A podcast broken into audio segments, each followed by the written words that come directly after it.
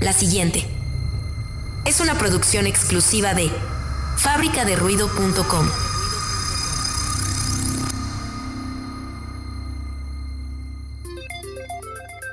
Y ahora con ustedes.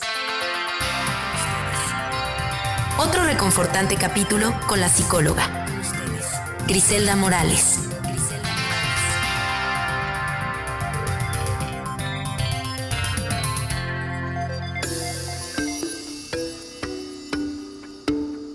Hola amigos, ¿cómo están? Me da muchísimo gusto saludarlos. Ya estamos en febrero, espero que su 2022 vaya de lujo. Y nuestro tema de hoy será precisamente sobre la característica de este mes, que es, es el mes del amor. Hablaremos sobre las relaciones de pareja saludables. Comenzaremos con una cita de uno de mis autores favoritos, Eric Fromm, en El arte de amar dice, el amor no es un sentimiento fácil para nadie, significa incorporar otra vida a nuestra existencia, fundir la carne y el corazón, ser dos sin renunciar a nuestra identidad. Y qué difícil resulta en realidad de pronto poder tener una relación de pareja saludable ¿Por qué? Porque venimos arrastrando patrones, venimos arrastrando situaciones, estamos acostumbrados a algo o se ha hecho muy común de pronto tener una relación que no es saludable. En realidad el verdadero amor no consiste en ser amado, sino en amar. Y de pronto nos olvidamos de esto y esperamos que el otro pueda expresarnos su amor de la manera en la que nosotros queremos ser amados. Queremos obligar a las personas a que nos amen como nosotros queremos. Amar no es una emoción, sino una capacidad que puede desarrollarse. Y de pronto olvidamos esto. Está íntimamente ligada a la responsabilidad, al respeto y al cuidado de los demás. Yo no puedo decir que amo a alguien si no me respeto, si no pongo límites. Yo no puedo decir que sé amar si no escucho, si no cuido a la persona. De esto se tratan las relaciones. Se ha vuelto tan común que las relaciones sean tormentosas, que sean falsas, que estén llenas de celos. Parece que ahora es extraño poder entablar una relación bonita, Incluso nos hemos acostumbrado tanto a esto que si de pronto nuestra relación no está llena de sube y bajas, nos sentimos como raros. En la actualidad estamos bombardeados por las redes sociales de todo lo que no debería de ser una relación. Existen miles de hilos que dicen, si te trata mal, ahí no es. Pero ¿qué sucede? Que ahí estás. Eh, si se comporta de esta manera, ahí no es. Pero ¿qué pasa? Que si se comporta ahí, más seguimos ahí. De pronto todas estas banderas rojas las pasamos por alto, las olvidamos y nos quedamos tanto con la idea de la persona que queríamos tener a nuestro lado que aún a pesar de que vemos todas estas señales, continuamos ahí. Porque ¿qué pasa? Que idealizamos a nuestra pareja.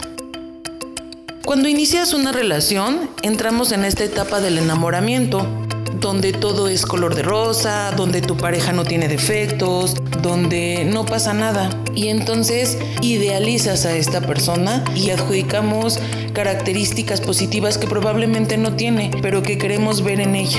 Y pasamos por alto las conductas, las actitudes que no nos gustan, las perdonamos. Pensamos, bueno, eso puede cambiar. Bueno, probablemente no, no va a ser así. ¿Por qué no habría de ser así más adelante? ¿Por qué habría de cambiar? ¿Por qué habría de cambiar?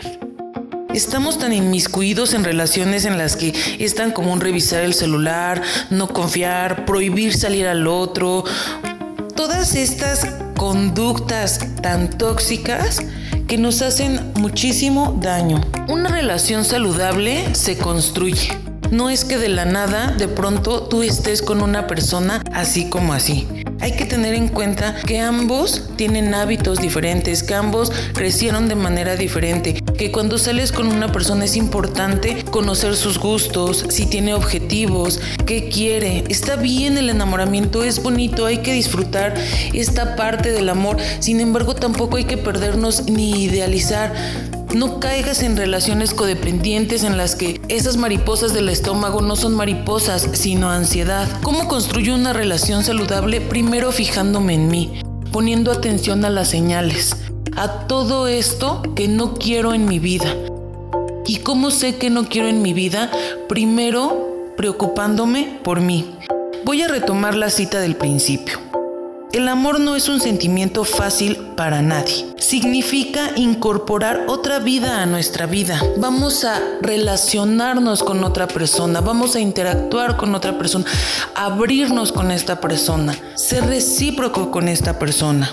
A veces venimos arrastrando historias, venimos arrastrando patrones, inseguridades, sentimientos de abandono de la niñez, heridas de la infancia y aún así decidimos tener una pareja y no contentos con esto decidimos formar una familia, tener hijos.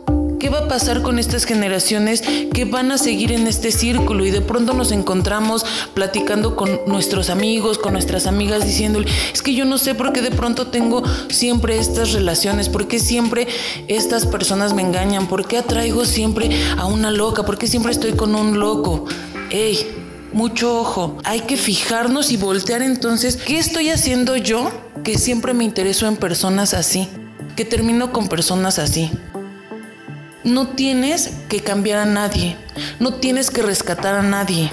No eres la Madre Teresa ni nada para hacer que una persona cambie. No está en tus manos. No eres una media naranja, no eres una fruta partida a la mitad. Eres una persona que primero debe empezar a amarse a sí misma para poder tener una relación, que va a disfrutar ese enamoramiento sin llegar a idealizar. Que cuando comienzas una relación puedas detenerte, puedas pensar en ti y decir, quiero caminar con esta persona a mi lado, que le compartas tus sueños, que compartas de ti que le preguntes cuáles son sus objetivos, que observes cómo se comporta con su familia, cómo habla de su madre, de su padre, qué piensa ante diversas situaciones que están pasando en el mundo, cuáles son sus intereses, cuáles son sus objetivos, cuáles son sus metas. Esas son las preguntas y las cosas en las que debemos de fijarnos. Dejemos de preguntar cuál es su color favorito, cuál es su comida favorita.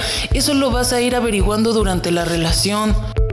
Empieza a confiar en ti, empieza a sanarte a ti, a sanar esas heridas, a dejar esa inseguridad de lado para que no tengas una relación de celos.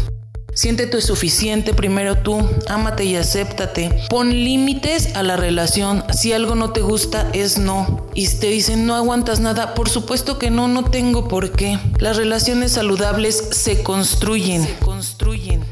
Y se construyen desde uno mismo.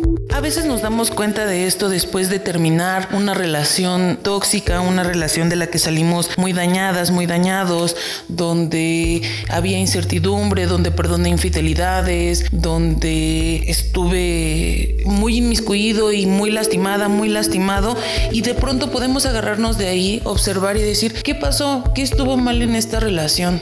Preocuparnos por nuestra salud mental, por sanarnos para no repetir y no caer en ese mismo patrón. Si me observo, si me preocupo por mi salud mental, por trabajar en mí, estoy segura que la siguiente relación va a ser una relación saludable.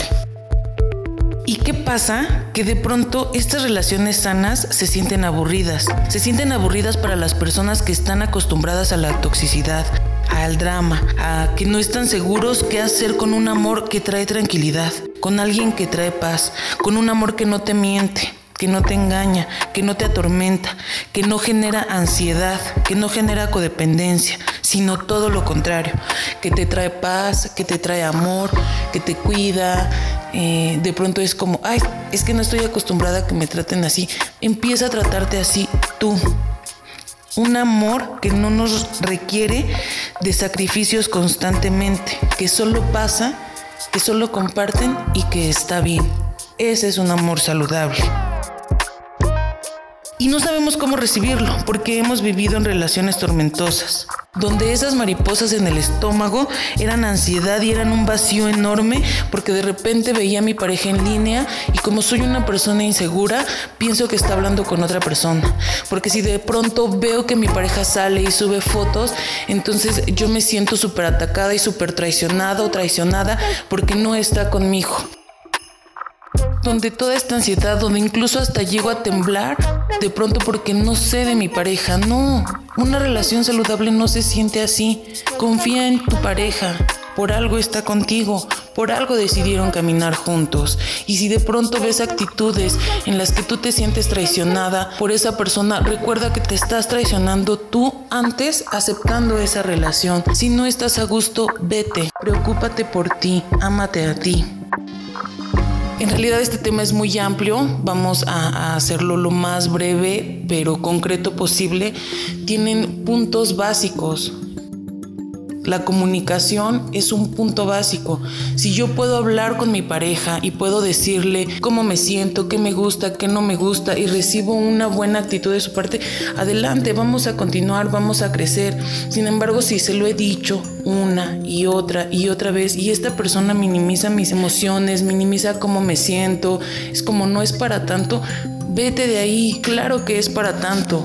Aprende de, de, estas banderas que tanto de repente leemos, que tanto de repente incluso compartimos y demás, y sin embargo estás en esa relación en la que tú mismo dices, si esto es así, ahí no es.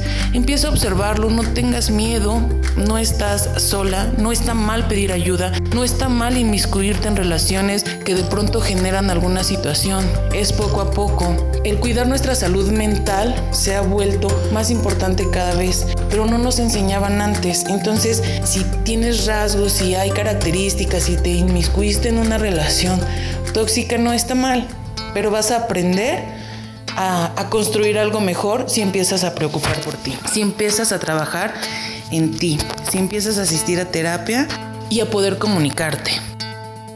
¿Qué debes hacer de inicio?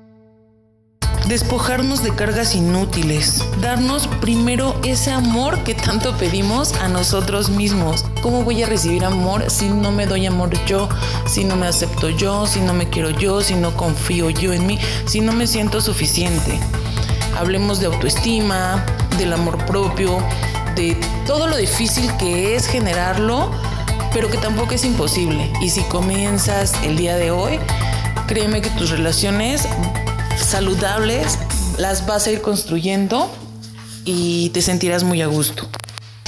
Y recuerda que pues el amor tiene muchos puntos importantes, que hay varios que son más importantes tal vez que otros, el amor es básico, es como una silla. Las patitas, las cuatro patitas son, el primero es amor, que es el sentimiento tan bonito. Otra parte esencial es sexo, es esta atracción por la persona. Es la amistad, es poder confiar en, la persona que tienes al, al lado, poder reír, poder contarle, poder disfrutar y una proyección a futuro. Esta es la persona con la que quiero estar. Comparte mis metas, comparte objetivos, qué piensa de tener hijos o de no tener hijos, de vivir juntos, eh, qué hábitos tiene, qué hábitos no tiene, con qué puedo y qué no puedo tolerar. Y estas patitas sostienen el asiento. El asiento es la comunicación. Si no hay comunicación con mi pareja, no tengo nada. Si no puedo decirle cómo me siento, porque no sé cómo va a reaccionar, ahí no es. Corre y busca algo donde te sientas cómoda y segura.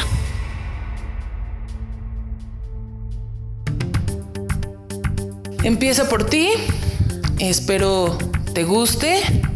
Este tema es muy amplio. Me gustaría poder hablar más, eh, profundizar como más eh, pero también no tenemos como tanto tiempo. Les mando un abrazo, nos escuchamos pronto, espero que les sirva y que se animen a iniciar este proceso terapéutico que es benéfico para todos. Que tengan un excelente día y espero hayan tenido un bonito día del amor y la amistad.